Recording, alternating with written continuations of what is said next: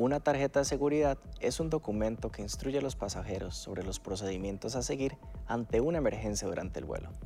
Las tarjetas de seguridad pueden ser encontradas en el bolsillo delantero de su asiento y son explicadas por un tripulante de vuelo o bien algún video de seguridad previo al despegue. Asumir una posición de seguridad previo al impacto sirve para protegernos contra fracturas óseas y posibles lesiones internas. Esto incrementa las posibilidades de sobrevivir y poder abandonar el avión. Dependiendo del tipo de aeronave, podemos encontrar diferentes implementos de seguridad, tales como balsas salvavidas, chalecos, toboganes en caso de una evacuación y diferentes equipos de supervivencia. Atención, atención, estamos experimentando una serie de problemas. Les rogamos por favor mantener la calma y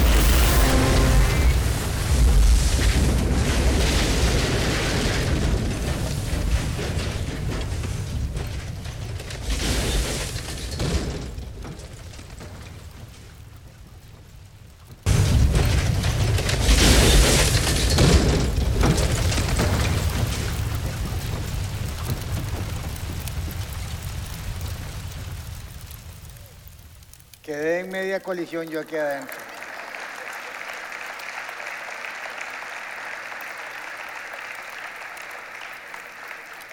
Esto es por si usted tiene que viajar ahora a las 3 de la tarde, para que vaya motivado y con fe, que el Señor va con usted en donde quiera que vaya.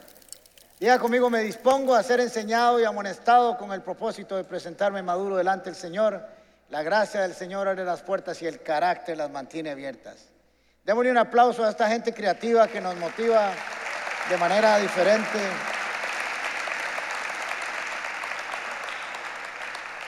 Somos una iglesia con espíritu joven, no de jóvenes, sino con espíritu jóvenes y creativos. Y nos gusta enseñar a través de la creatividad. Y hemos hecho muchas series a través de muchos años. Yo no sé quiénes se acuerdan de los superhéroes, El Reino Contraataca, Reset, Eclesía, Extraterrestre, Sublime Gracia y Puertas y Yo Soy. Es interesante que me he podido reunir con personas que me dicen, pastor, yo me acuerdo de la serie Puertas y yo no me acuerdo, pero ella sí, de cosas que enseñamos hace 10 años a través de una forma creativa. Dicen los expertos que es muy posible que usted dentro de tres días no se acuerde más de la mitad tal vez de lo que ha escuchado hoy y vaya perdiendo en el tiempo. Pero si lo hacemos de una manera creativa es más fácil que queden los recuerdos y cuando tenemos alguna experiencia nos va a recordar esas enseñanzas. Así que aprovechamos todos los recursos que Dios nos ha puesto a nuestro alcance para enseñar de una forma creativa. Así que damos la bienvenida a todos los que están aquí con nosotros presencialmente y a todos los que están a través de las diferentes plataformas. Un abrazo desde aquí, desde la comunidad Paz. Pues bien, empezamos una serie que hemos denominado Mayday. Mayday es una, una, una palabra de auxilio que cuando dicen Mayday, Mayday, Mayday tres veces, mejor persínese y encomiéndese al Creador porque la cosa está fea.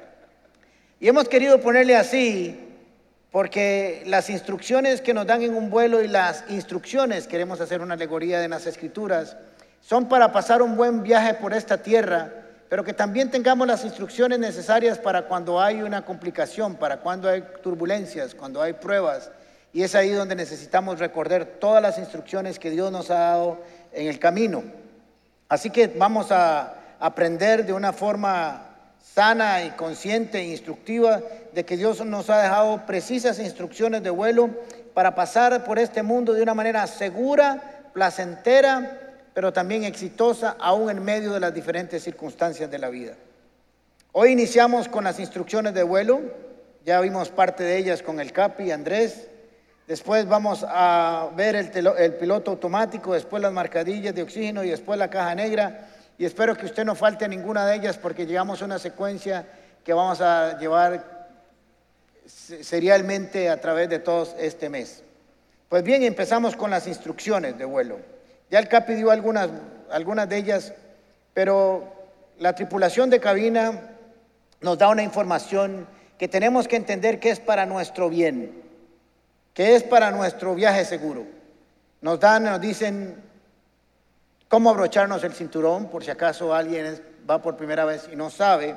Nos dicen que no nos quitemos el cinturón durante todo el vuelo y es increíble porque apenas vuela hay gente que hace así, y se lo quita. Es un acto de rebeldía porque no molesta, ¿verdad? Pero hay gente que se lo quita, es como, como a mí nadie me dice lo que yo tengo que hacer y cómo tengo que andar. Eh, también nos dicen dónde están las puertas de salida y las que están más cercanas. Cuando la tripulación de cabina le dé esa dirección, usted levante la cabecita así y asegúrese de estar de dónde está su puerta más cercana, porque puede estar atrás suyo y usted solo fija para adelante. También que nos indican las luces de emergencia, dónde están los chalecos salvavidas, cómo se inflan, cómo se ponen, eh, qué pasa si se despresuriza el avión y las mascarillas esas que caen. Eh, en fin, dónde están los servicios sanitarios es muy importante. Y no fumar y sobre todo entender que las instrucciones son para nuestro bien. Y lo voy a repetir constantemente porque eso es lo que queremos dejar en el corazón de cada uno de ustedes. Son hechas para salvaguardar nuestras vidas y hacer el viaje más placentero. Pero sobre todo necesitamos recordar las instrucciones del vuelo y de la vida y de la palabra de Dios en los momentos difíciles de la vida. Y eso es lo que vamos a aprender en esta, en esta, esta mañana. Es interesante, ya saben, me gusta la aviación, soy un piloto frustrado, por cierto, ahí está el, el jefe de pilotos de Volaris, lo vamos a traer un día aquí para que nos hable. Este, me gusta observar el comportamiento de la gente en los aviones y en los aeropuertos. Y me llama mucho la atención que cuando empiezan los tripulantes de cabina a dar instrucciones, tal vez usted está incluido ahí, me perdona si lo ofendo, no le ponen atención. Ahora lo hacen presencialmente, pero también pasan unos videos porque ya estamos más tecnológicos. Pero lo primero que tenemos que entender es que esa persona está ahí para nuestro bien está ahí para hacernos un beneficio, no para quitarnos el tiempo, no para decirnos tonteras. Ese proceso mental tenemos que tenerlo todos en nuestra mente y pensar que esa señora que está ahí o ese muchacho o esa muchacha están ahí porque le están pagando y está haciendo eso. No, es porque necesita que usted y yo entendamos en ese vuelo qué pasa en diferentes circunstancias y cómo salir exitosos de esos procesos difíciles. Recibimos esa instrucción como si nos estuvieran regañando o insultando. Y me he puesto atención, como les dije, y comienzo a ver para todo lado y comienzan a dar las instrucciones y la gente comienza, sigue hablando, no le pone atención, comienzan a textear y a despedirse de la familia que acaba de despedirse hace media hora como si no los hubieran visto en los últimos 20 años se ponen los audífonos para escuchar música, comienzan, algunos caen y comienzan a roncar a los 10 segundos de haberse asentado en el asiento. Eh, se ponen los audífonos para oír música, comienzan a ver la revista para ver qué van a comprar. En fin, son muy pocos. Según yo, y es un bateo mío, el 90% de las personas no le ponen atención a nada de lo que está pasando ahí. Y yo me pregunto, ¿entenderán que todo eso les va a servir si esta carambada se cae en el mar? entenderán que es para su bien, podrán comprender y creo que esa misma actitud la tenemos nosotros frente a las escrituras. Creo que esa misma actitud la tenemos nosotros cuando hay alguien enseñándonos las escrituras. Creemos que esa misma, creo que esa misma actitud la tenemos nosotros cuando alguien nos está enseñando las escrituras y nos está dando las instrucciones de cómo pasar por esta vida de manera exitosa y placentera, no sin problemas, no sin turbulencias, pero sí sabiendo qué hacer en cada momento difícil de la vida. Es extraño que nosotros respondamos tan mal a alguien que está haciendo, queriendo hacernos un bien. Y les voy a decir algunas razones, no soy experto en el comportamiento humano, como les dije, pero las razones por las cuales yo creo que la gente no le pone instrucciones al vuelo y a las escrituras muchas veces. Lo primero es que no nos gusta que nos digan lo que tenemos que hacer. Aquí no hay nadie así, por cierto. Somos suficientemente orgullosos para creer que todo lo sabemos y que nadie nos tiene que decir cómo comportarnos, qué hacer y cómo hacer y cómo ponernos y cómo quitarnos y cómo ir y no dónde ir. Eso es algo que está en el orgullo, en el chip del ser humano. No nos gusta eso. Lo segundo es porque creemos que todo lo sabemos y eso no nos deja y no nos permite ser permeables a las instrucciones. Lo segundo es que los que han viajado mucho no ponen atención porque ya las han escuchado muchas veces. Dicen, otra vez esta muchacha o este muchacho diciéndome lo mismo que tal vez ya sé. Tal vez ya sé. Seguro si le hacemos un examen a todos esos que han viajado mucho, se quedarán en algunas de las listas de las instrucciones. Pero dicen, ya esto ya lo he oído muchas veces. Hay otros que han viajado mucho y no quieren pegarse el color de que los vean poniendo atención, porque algunos creerán que es mi primera vez. Qué orgullo más absurdo. Entonces, si me ven poniendo atención así a la, tripulación de cabina, seguro los que están a mi lado van a decir, mira, este pone atención porque es la primera vez que viene, qué color, qué salado, qué pobrecillo. Entonces mejor no le pongo atención y así saben que he viajado muchas veces. ¿Verdad? Es absurdo, eso por lo menos eso pienso yo y creo que algunos coinciden conmigo. Los que han viajado o están viajando por primera vez no ponen atención para no pegarse el color de que vean que es la primera vez que viaja. Entonces, si le pongo mucha atención, van a pensar, mira, este es nuevo, qué color, es la primera vez que se monta en un avión. Y mejor hago lo mismo de todos los tontos, no pongo atención y así creen que he viajado muchas veces. Y por último, y el más delicado de todos los argumentos, según yo, es, he viajado muchas veces y no he necesitado nada de estas cosas que me dicen. Qué terrible es llegar a pensar así. Porque cada uno de esos detalles, cada una de esas instrucciones que nos dejó la Biblia, recuerden que estoy haciendo una alegoría con eso, son para nuestro bien, son para nuestro bien, son para que podamos pasar la vida de manera placentera, segura y convencidos de que Dios está con nosotros y que quiere lo mejor. Moisés había llegado hasta cierto punto y Josué tenía que emprender un viaje. Tenía que llevar al, pueblo de Dios a la tierra prometida. Así que Dios le va a dar unas instrucciones de inicio de su vuelo a la conquista de la tierra prometida. Y vamos a ver cuáles son las instrucciones y qué era lo que Dios quería con Josué. Josué capítulo 1, versículo 7 al 9. Dios le dice a Josué, solo te pido, solo una cosita te voy a pedir. No son muchas, no son 500, no son 100, ni siquiera son 25, son dos cosas las que te voy a pedir. Solo te pido que tengas valor y firmeza para obedecer toda la ley que mi siervo Moisés te ordenó. Miren qué interesante. Valor dice ahí y firmeza. En otras versiones dice que seas esforzado y valiente. Pero ¿para qué es ese esfuerzo y esa fortaleza que le está pidiendo el Señor? ¿Para qué es esa valentía? Mire, póngame mucha atención. No es para que sepa pelear contra los gigantes que habían en esa tierra, no es para que fuera un gran guerrero, no es para que supiera manejar la jabalina, no es para que fuera un estratega militar. No, no, no, no, no. Vas a ser valiente para agarrar las escrituras, las instrucciones que yo te estoy dando y las puedas obedecer interesante. No sé si usted se había puesto, puesto atención en este mandato, pero no es que seas valiente y que si ves un, un gigante lo enfrentes y no huyas porque estoy contigo. No, no, quiero que seas valiente para tomar todas las instrucciones que Moisés te dio, toda la ley que Moisés te dio y las puedas obedecer y poner en práctica. Porque nuestra gran lucha con nosotros mismos es ser obedientes. Nuestra tendencia es a ser rebeldes, a ser desobedientes. Mire un niño, un niño usted no lo enseña a ser desobediente, usted lo tiene que enseñar a ser obediente. La desobediencia la traen en el chip incorporado desde que nacemos. Así que el Señor le dice a Josué, en este viaje que vas a emprender, vas a, luchar y a ser, vas a ser valiente para poner en práctica todo lo que oíste.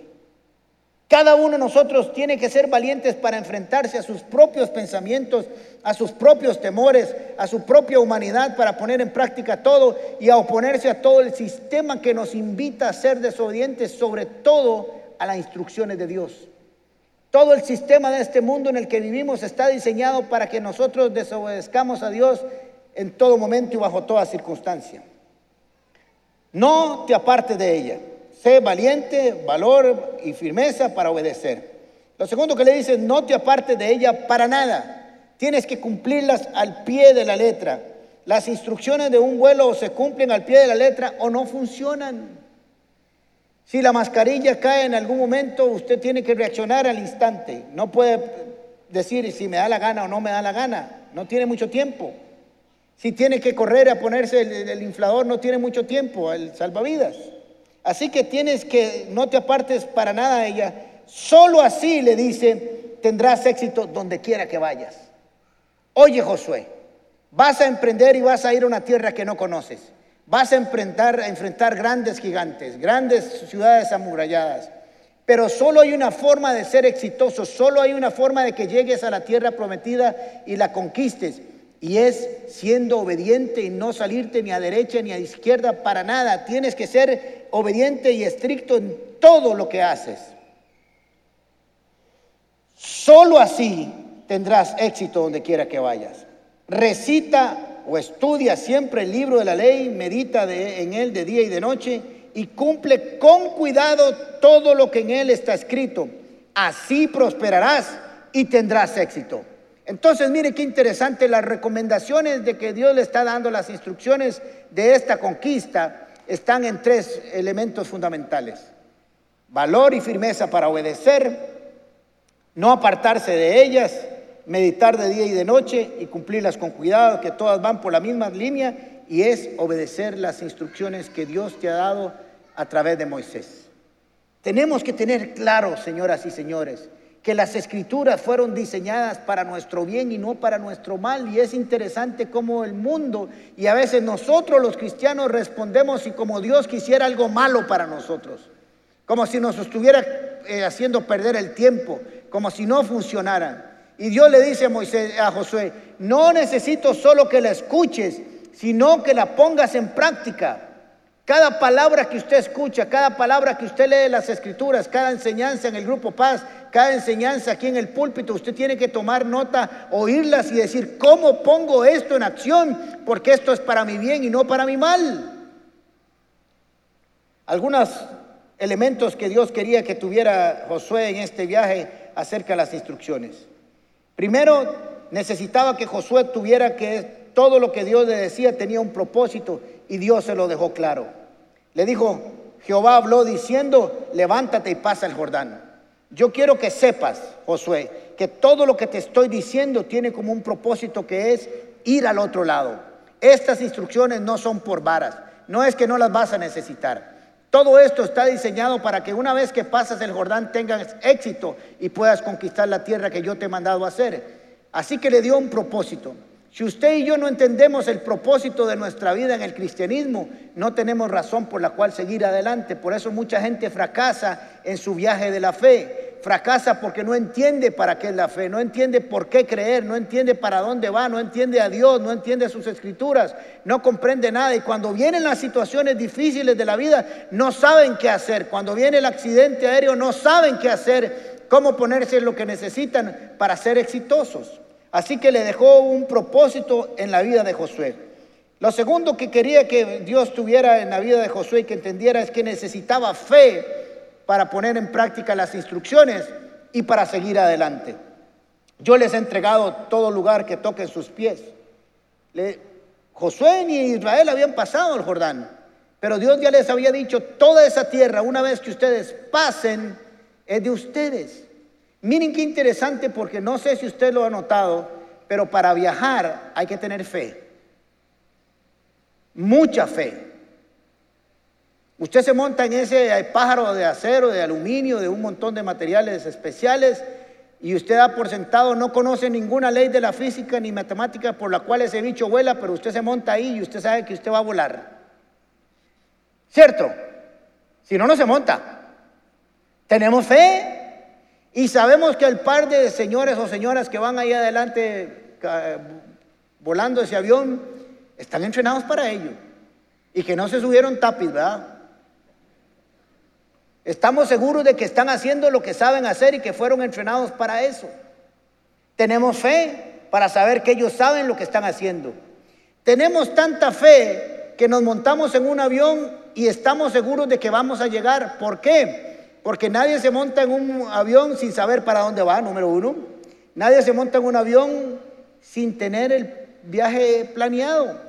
Usted se monta en el avión y ya tiene su hotel, sabe para dónde va, alquiló su carro, ya compró los tiquetes de Disney, ya va a ir a ver a Mickey. Usted dio por sentado que lo que usted planificó lo va a hacer, ¿cierto o no?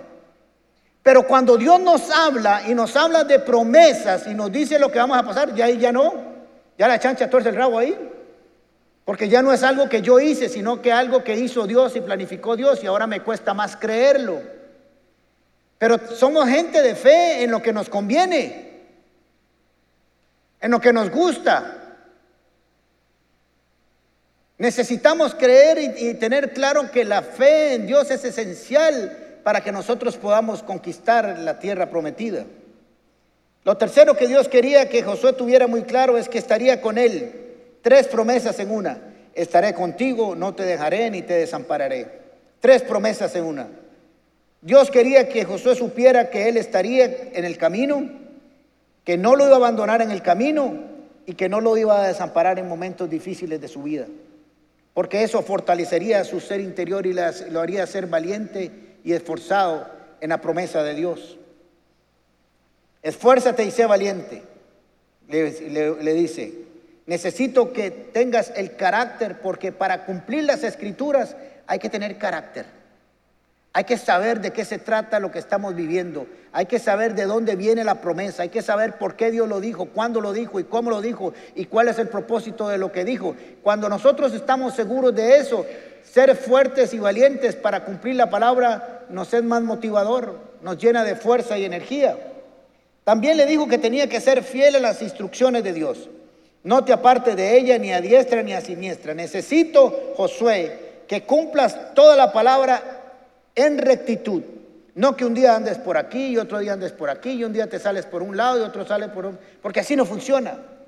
Y muchos vivimos la vida del, cristianismo así, un rato a la izquierda, un rato a la derecha, un rato arriba, un rato abajo. Pero Dios dice, yo necesito que seas fiel a esa palabra, porque la fidelidad del cumplimiento de esa palabra te va a hacer exitoso. Va a lograr que cumplas tus metas. Y después le dijo, no quiero que recibas esas instrucciones de una manera desagradable. Les dije que les ponía la atención al inicio del vuelo y hay gente que estaba viendo las instrucciones así. A mí me alegra que me den las instrucciones, que me acuerden cada rato lo que tengo que hacer en caso de una emergencia, que me acuerden cada rato lo que tengo que hacer en caso de lo que necesite. Deleítate en la palabra del Señor. Yo espero que cuando usted tenga que venir a la iglesia, que cuando tenga que ir oír un sermón, que cuando esté en su grupo paz, que cuando usted lea las escrituras, se alegre y diga, voy a ir a leer las instrucciones de Dios. ¿Qué tiene Dios para decirme? ¿Qué tiene Dios para contarme? ¿Qué tiene Dios para instruirme? ¿Qué tiene Dios para equiparme, para seguir adelante, para que, seguir la vida bien y en caso de que tenga que enfrentarla en un momento difícil, sepa qué hacer? La Biblia está diseñada para el diario vivir, pero sobre todo usted y yo vamos a saber el material con que estamos hechos en las pruebas y dificultades. Por eso mucha gente se queda en las pruebas del cristianismo, porque no sabe qué hacer en los momentos de dificultad, cuando la vida se vuelve un poco complicada y no saben para dónde correr ni qué hacer. Y por último le dijo, tienes que ser obediente exactamente a lo que yo te estoy diciendo, fiel a ellas y obedientes.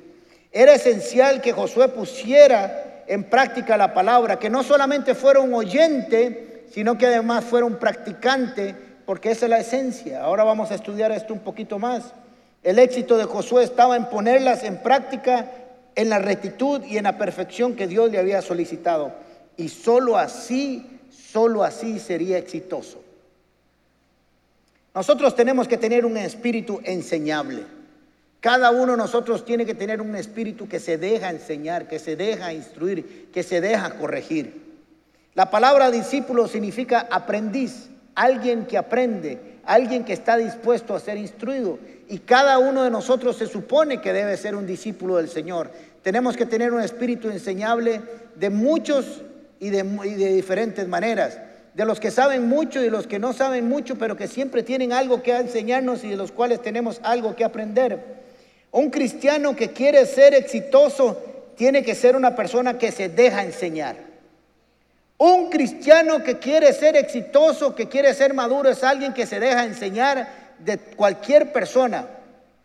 Al principio, cuando yo empecé eh, el pastorado y empecé a servir, era relativamente joven, tenía 47 años y tenía que enseñarle a gente que tenía mucho más años que yo y se dejaban enseñar. Aprendemos de todo el mundo. Las personas maduras espiritualmente son las personas que han dejado, que se han dejado enseñar y que ponen las enseñanzas de práctica. ¿Por qué usted es alguien maduro espiritualmente? Porque aprendió, pero no solo aprendió, sino que las pone todos los días en práctica y enseña a otros a que las pongan también en prácticas. Es el ciclo de la enseñanza. Usted aprende para ponerlas en práctica sobre su vida y una vez que las pone en práctica sobre su vida, tiene que enseñárselas a otro. De la misma manera, usted no puede pretender ser un maestro si no ha dejado que lo enseñen antes.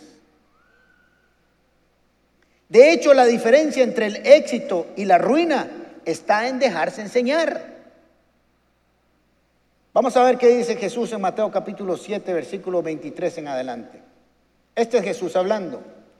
El que escucha lo que yo enseño, escuchar lo que yo enseño, dice Jesús, y hace lo que yo digo, está la combinación perfecta del éxito. Es como una persona precavida que construyó su casa sobre una piedra firme. Vino la lluvia, el agua de los ríos subió mucho y el viento sopló con fuerza contra la casa. Pero la casa no se cayó porque estaba construida sobre piedra firme o sobre la roca, que es Cristo y su enseñanza. Pero el que escucha lo que yo enseño y no hace lo que yo digo es como una persona tonta. Me gusta esta, esta traducción, por eso la escogí. Que construyó su casa sobre la arena. Vino la lluvia, el agua de los ríos subió mucho y el viento sopló con fuerza contra la casa y la casa se cayó y quedó totalmente destruida. Un mismo maestro una misma enseñanza, pero dos personas diferentes. Una persona escuchó, entendió que lo que estaba diciendo el maestro era para su vida, entendió que esa palabra era buena, entendió que esa palabra era sabia y dijo y tomó la convicción y la decisión de ser obediente a ella y ponerla en práctica. Y cuando vino la turbulencia, cuando vino el aterrizaje forzoso, cuando vino la prueba, salió exitoso y permaneció porque tenía los instrumentos necesarios para soportar la prueba.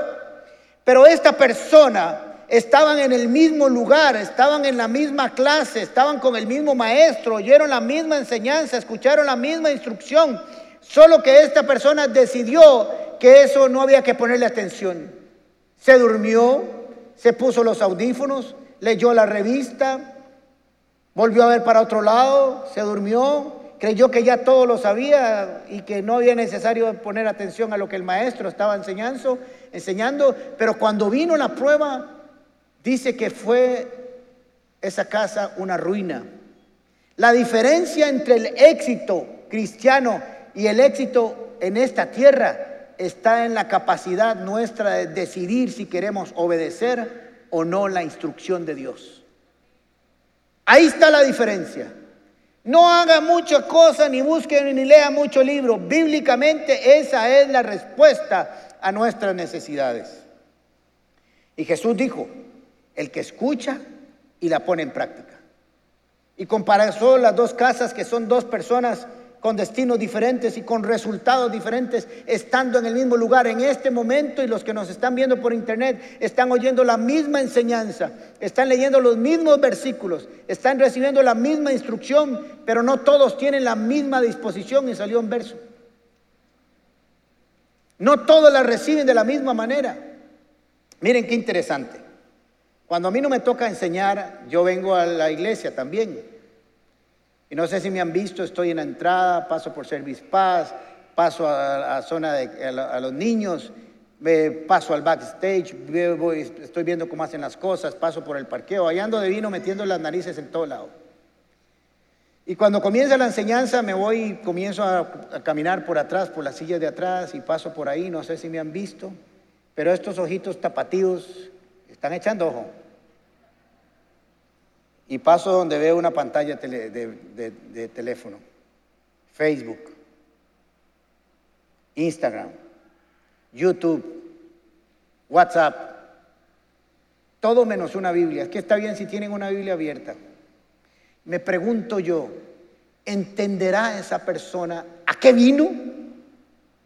¿Entenderá esa persona que su tiempo aquí es valioso y que puede ser que el, que está enseñando ahí arriba le esté dando una enseñanza que mañana, en un momento difícil, en una noticia, va a tener que agarrar toda esa instrucción que estaba recibiendo hoy y ponerla en práctica y salvar su vida y salvar la vida de su familia, de su negocio, entenderá que el que está ahí adelante está para su bien y no para su mal, lo entenderá. ¿Lo logras entender? No sé para qué se toman el tiempo para venir a la iglesia y no escuchar la enseñanza. Y a mí que no me cuente que son multitasking porque usted no puede estar leyendo Facebook y estar en la enseñanza. Solo los robots lo pueden hacer. Las escrituras y su revelación y mandamientos y promesas son multifacéticas y pluridimensionales. ¿Qué quiero decir con esto? Tienen consejos para los tiempos de paz y para los tiempos de guerra. La Biblia nos habla cómo estar en paz y cómo accionar en tiempos de guerra. Tiene consejos para entrar en una turbulencia y para no entrar en la turbulencia. Tiene consejos para cuando hay mucho y cuando hay poco. La Biblia está llena de consejos para asuntos de familia, para tener una familia sana y qué hacer si de alguna manera ha entrado la familia en conflictos. Los consejos de la Biblia están llenos de una economía, de, consejos para una economía y unas finanzas saludables.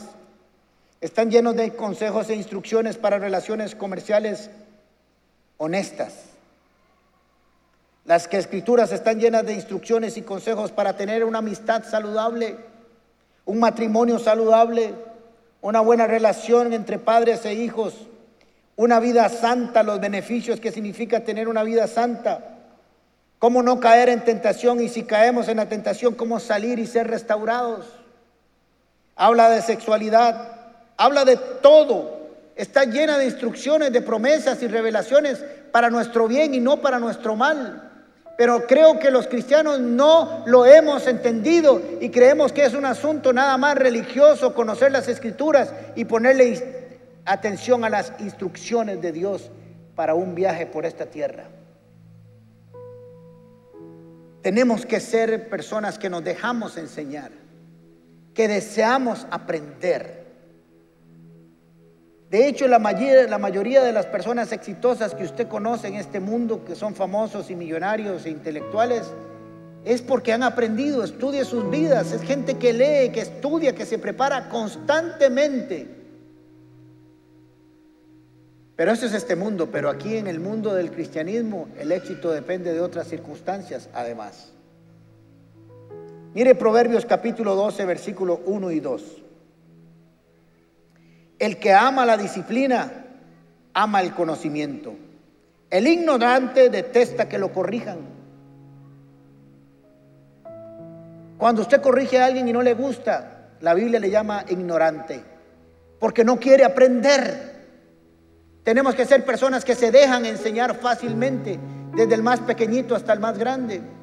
Nosotros tuvimos un pastor, lo quiero mucho, somos amigos todavía y nos hablamos de vez en cuando que trabajaba con nosotros. Yo no trabajaba todavía aquí a tiempo completo, colaboraba a medio tiempo. Y una vez me dijo, yo tengo problemas para relacionarme con usted, Alejandro. Y le dije, ¿por qué? Él tenía una licenciatura y un doctorado en teología y yo no tengo título alguno en teología. Me hubiera gustado tenerlo. Recuerden que Dios me llamó de, un bufete a la iglesia. Me dice, a mí me cuesta relacionarme con gente que sepa menos que yo. Hmm. Y yo le dije, usted podría aprender de mí de todo lo que yo aprendí en los negocios y de tener una visión diferente de este mundo y usted me puede enseñar a mí. Y no pudimos, porque él se negó a aprender de mí, mas yo sí quería aprender de él. El que ama la disciplina, ama el conocimiento, el ignorante detesta que lo corrijan. Cuando usted no le gusta que lo corrijan, diga, yo estoy en el caso hipotético de Proverbios capítulo 12. O mire lo que dice otra versión. Para, para aprender hay que amar la disciplina. Es tonto despreciar la corrección. Proverbios, escritos por Salomón, el sabio de los sabios más sabios que ha habido en la tierra. Y la última versión me encanta esta, y ahora le voy a decir por qué. Quien ama la educación, ama el saber. Quien odia la corrección es un estúpido. Eso, eso dice la Biblia, ¿verdad? es la nueva traducción. Y es que sí, póngase a pensar que es estúpido pensar que alguien le quiere enseñar a uno algo nuevo y que uno no lo quiere aprender. Es absurdo. De hecho, en la Biblia, como les acabo de enseñar, el éxito está depende de cuánto sé y cuánto puedo poner en práctica. Entre más conocimiento bíblico tenga usted para poner en práctica, mayores herramientas va a tener para salir adelante y ser exitoso. Alguien que amó la sabiduría fue Salomón y cuando Dios le dijo, pídeme lo que quieras que te dé, él no pidió riqueza ni que se murieran sus enemigos ni muchas otras cosas. Le dijo, yo quiero que me des sabiduría porque entendió que con la sabiduría y el conocimiento lo logramos todo. Todo se logra cuando se tiene conocimiento y entendimiento. No hay nada que no se logre, todo viene por añadidura.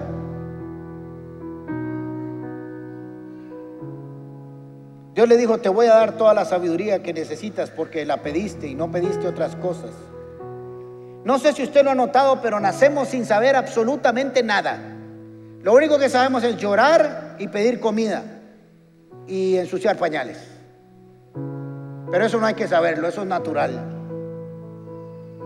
Todo lo que usted y yo somos y hasta dónde hemos llegado es por lo que hemos aprendido, bueno o malo.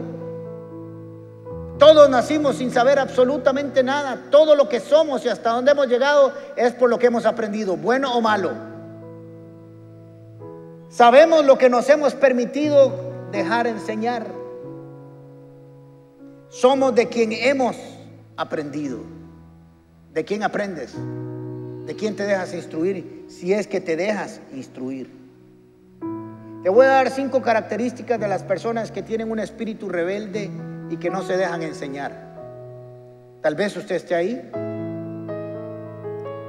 Tienen un fracaso crónico. No importa lo que hagan una y otra y otra y otra vez, fracasan y fracasan y fracasan y fracasan porque no se dejan enseñar. Porque no quieren aprender. Van a hacer una lasaña y hacen la receta del queque de vainilla. Van a hacer un pinto y mete la misma receta del queque de vainilla.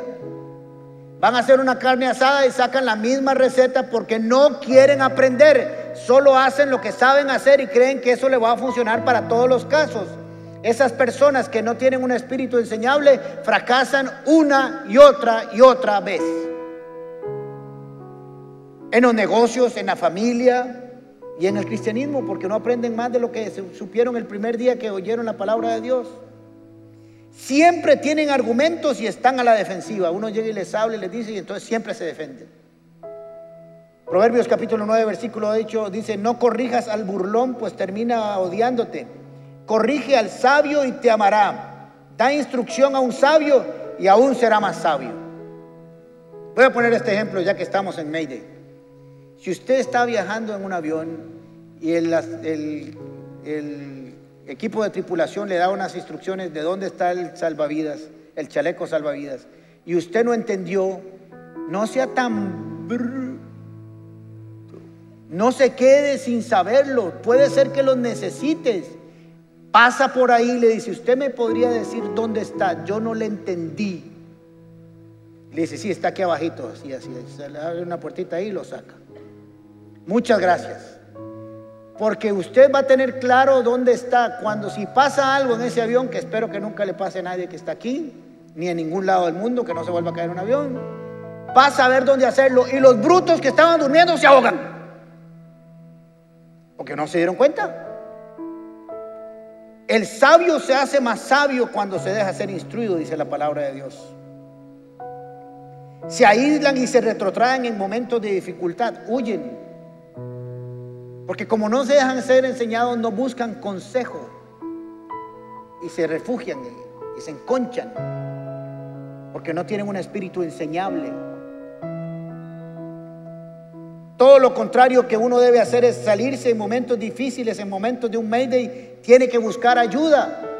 Mayday, Mayday es una señal de advertencia de que necesito que me ayuden, que me den prioridad para un montón de cosas que necesita ese avión. Las personas, sabias piden ayuda y no es un signo de debilidad. Bíblicamente es un signo de fortaleza. Pedir ayuda es de sabios. Porque si no lo sé, tengo que preguntar. Nunca se avergüence de preguntar.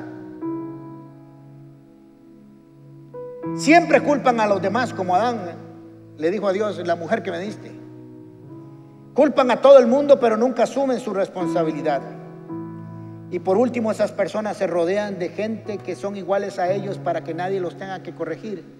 Y todos son ignorantes en el mismo grupo. Miren lo que dice Jeremías 32, 33.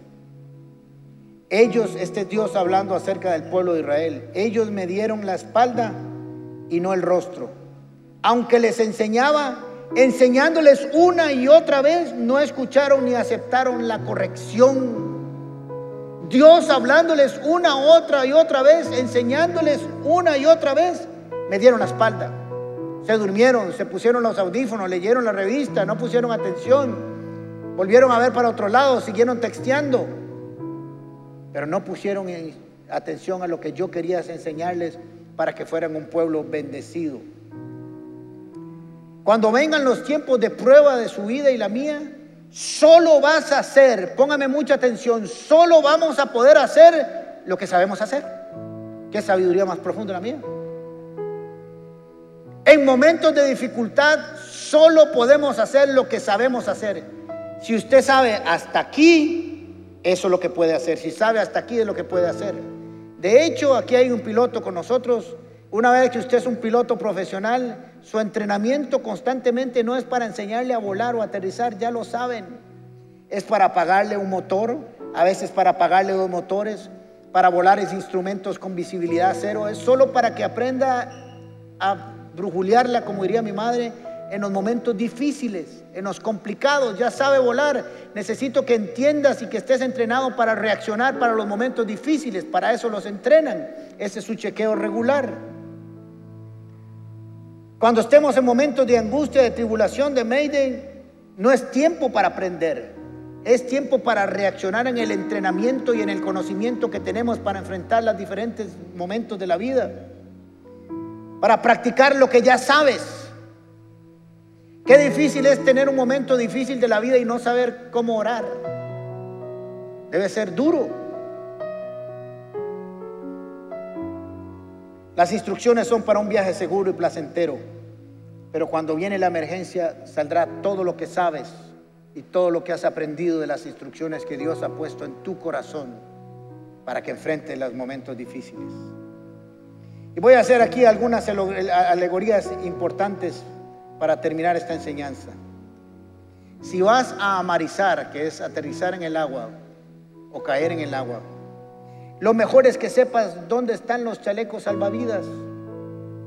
Si vas a tener que hacerlo y por casualidad te va a tocar, lo mejor es que sepas dónde están para que te lo sepas poner pronto, para que sepas si no se inflan jalándole los chunches automáticos, soplar y inflarlo en dos segundos afuera del avión por si acaso.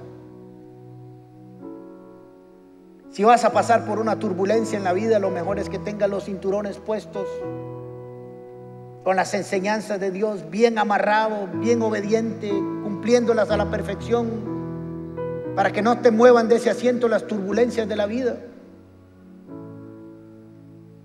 Si por casualidad vas a tener un aterrizaje forzoso, ojalá sepas dónde está la salida más cercana y no que escojas la más lejana de todas.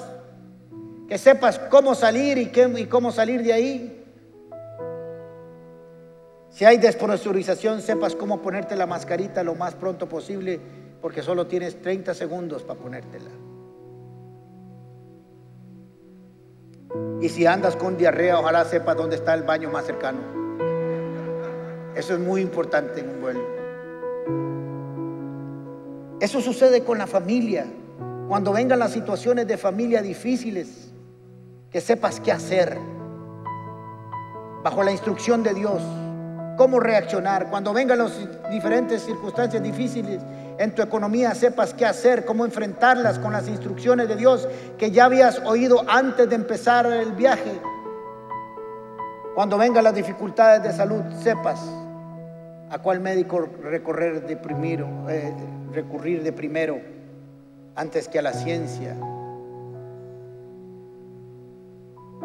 Tenemos que entender que todo lo que Dios dejó es para nuestro bien, pero solo funcionará si le ponemos atención, si las oímos y las ponemos en práctica y nos preparamos para tener un vuelo tranquilo y en caso que se complique, saldremos todos exitosos. Cierre sus ojos un momento.